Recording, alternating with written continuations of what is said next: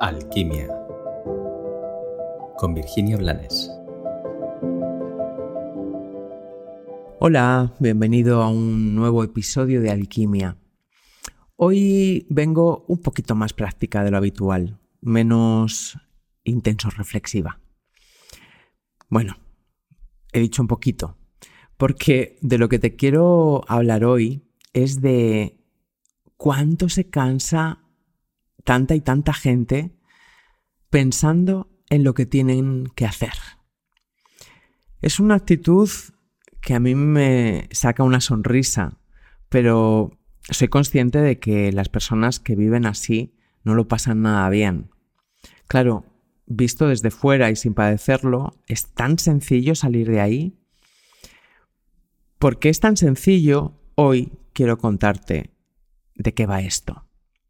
No sé si eres uno de esos que, que se sube a su mundo mental y empieza a pensar en todo lo que voy a hacer hoy, todo lo que voy a hacer esta semana, todo lo que voy a hacer este año. Y a eso le va sumando no solo lo que quieres hacer, sino lo que tienes que hacer y lo que debes hacer y, off, ya te has agotado. Realmente te has agotado de pensar, pensar de forma errática, de forma eh, guerreante, o sea, con voces encontradas, con deseos encontrados entre lo que quiero y lo que debo, es muy agotador.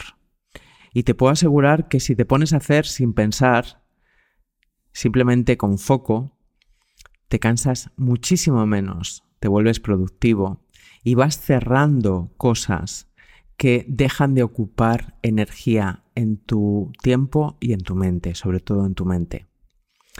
Como te digo, si eres eh, de las personas que tiene este mal vicio o esta inercia, te quiero contar que esta inercia nace de tu miedo a sentir y de tu probablemente adicción a una vida compleja en la que siempre hay fuegos encendidos, cosas inconclusas que te roban la paz y el tiempo y que pueden justificar tus estados emocionales tóxicos.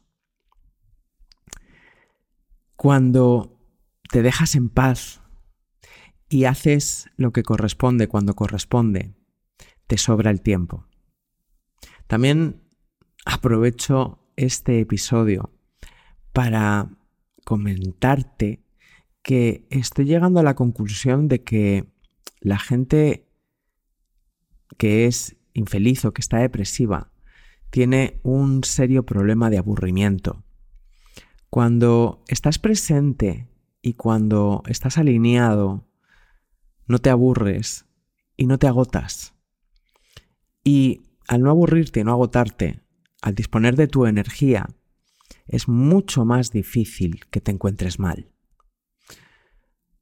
Tal vez en medio de todo esto me he ido a un punto más reflexivo del que pretendía al principio.